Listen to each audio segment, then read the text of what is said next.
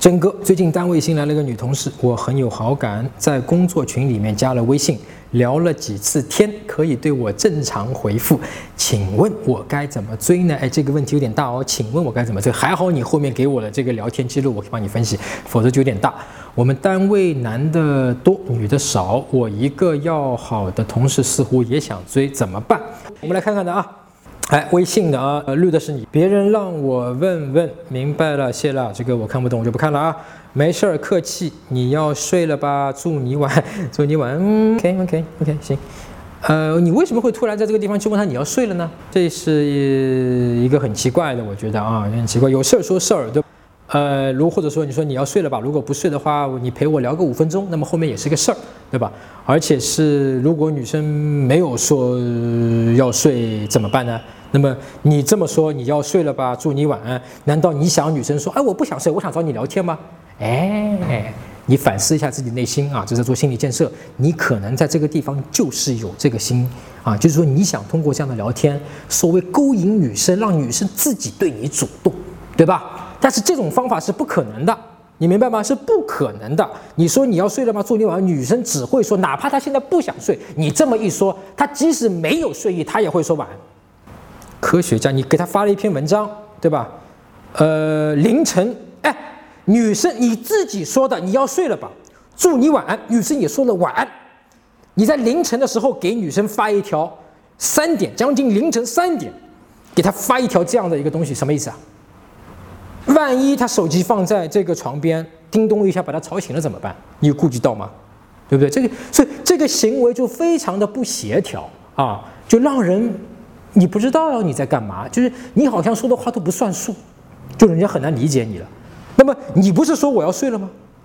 那你是说你发这条东西是故意要吵我吗？还是说你不相信我？我说我睡了，还是说就是因为晚上你太寂寞了，你想看看我睡了没有？哎，我估计你就是后一条，对不对？你想试试试探试探，万一他没睡呢？我不知道后面他说的没事是不是回你这条的啊，你截开了我不知道，那这条我先不评论。睡得挺好呗，哎，那你会化妆不？OK，我先问，我先看下去啊。睡得还行，不化了，回家直接睡觉了，哈哈。我觉得女孩化妆挺好的，还有助于你职场晋升。我也得回家直接睡觉了，提前祝你晚安。啊，没有任何的这个聊天，没有太大的一个意义，好吧？没有太大的一个意义。对于你了解女生，女生了解你，可能对女生了解你稍微有一点的信号，但是你去了解这个女生没有任何的意义，因为，呃，你在给她出主意，对吧？你这句话，我觉得女孩化妆挺好的，或者说你在给她你的价值判断，女生没有问你要。也没有问你的意见，也没有问说你教教我，我怎么样可以职场晋升？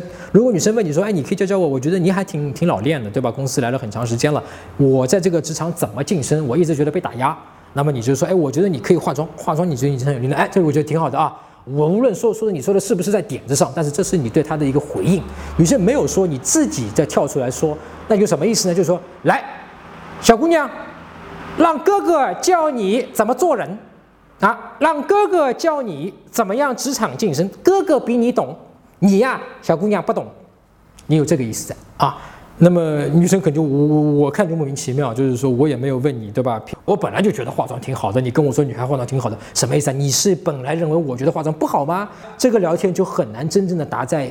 一个共同话题上，在一个频道上，你现在理解我刚才说的那一段，为什么女生会说，呃，一般很多女生会说，哎，我跟你聊天不在一个频道上，这种信息就会让人觉得跟你聊天不在一个频道上。呃，那你后面说提前祝你晚安，对吧？因为你现在是早上七点说的提前祝你晚安，那么这里面附带了一点幽默感，附带了一点幽默感，所以女生说哈还好，所以这个地方还挺好的啊，没有问题。你到晚上说小同志，你也喜欢旅游。还是比较喜欢旅游的，有但有时候就是懒。哦，喜欢旅游怎么还懒呢？我也喜欢旅游，你都去过哪里？OK，呃，你最后一个问题挺好的，我也喜欢旅游，你都去过哪里？那么至少这个点是你们可以聊下去的。但前面一个说，哦，喜欢旅游怎么还懒呢？啊，这个不太好啊，这句话我就不建议你去说了，因为你说这句话的意思就是说你在指责他懒。好像应该喜欢旅游的人就不懒啊？你这是你的观点，你认为喜欢旅游的人就不应该懒？那么你在这个地方其实就暴露了一个你对于这件事情的一个根本性底层跟女生不一样的一个观点，因为女生有可能就会认为说，因为前面女生说还喜欢比较喜欢旅游，但是有时候懒，就从这句话里面的浅沟通，我们就能够读出说女生的观点跟你是不一样的，她跟你正好是相反的，她并不认为懒和喜欢旅游是矛盾的，而在这个地方你还故意说我要把我们之间的这个认同不认同的矛盾啊。揪出来，还丢给你看。我们有一个不认同的地方，我们有一个分歧，我就把分歧丢出来。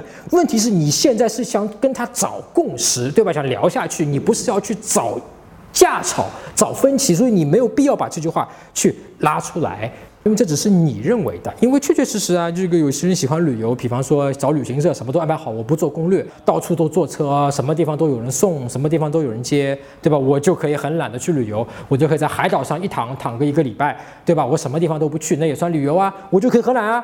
对吧？那么你现在说你喜欢旅游，怎么还懒呢？对吧？那这个就跟我的认知就不一样，那底层的认知不一样，那就会觉得，哎呦，你这个人是不是跟我可能不在同一个频道，不在同一个层次，那就没什么好聊的，容易引发这样的危机，好吧？所以不要多这句话。我从整个聊天看下来，可能就觉得你最后的，呃，这句话，我觉得是聊得不错的啊，就是啊，或者还有前面一个提前祝你晚安。有一点幽默感、搞笑以外，还有就最后一句话，其他的地方都不太好。其他地方你的整个感觉，其实你不知道在跟他聊什么，但是你想要跟他聊，呃，想要去蹭，甚至想要让女生来主动跟你聊天，呃，这个是一个正常的情况。但是呢，我给你一个建议是这样，比方说我们之前有成人恋爱学的节目，专门讲说，你加了女生微信，一开始的时候你怎么跟她聊天，找一个话题深入下去，对吧？比方说从她的头像，从她的签名，从她在给你回复的蛛丝马迹里面。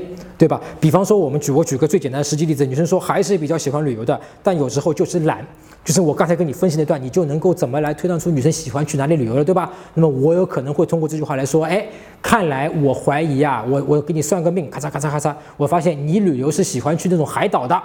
或者说喜欢不做攻略的，喜欢让人带着走的，对吧？是不是你喜欢跟朋友一起去旅游，然后你不做攻略，都是你朋友做攻略的？哎，我可能会他跟他这么讲，女生可能会说，哎，对啊，对啊，对啊，你怎么知道的，对吧？哎，这就是冷读啊，冷读的方法，就我们教程里讲过的，对吧？你在微信公众号里面，呃，搜索“陈真”两个字，然后搜索我的微信公众号，搜到之后呢，你加完之后，你在里面打“冷读”两个字，会收到我这篇文章啊，就关于冷读的，就是讲这个东西怎么通过像类似这种话里面去读出女生背后的这个信息，那么你就可以返会给他，你说啊。你真懂我，那么你就可以跟他去聊下去了。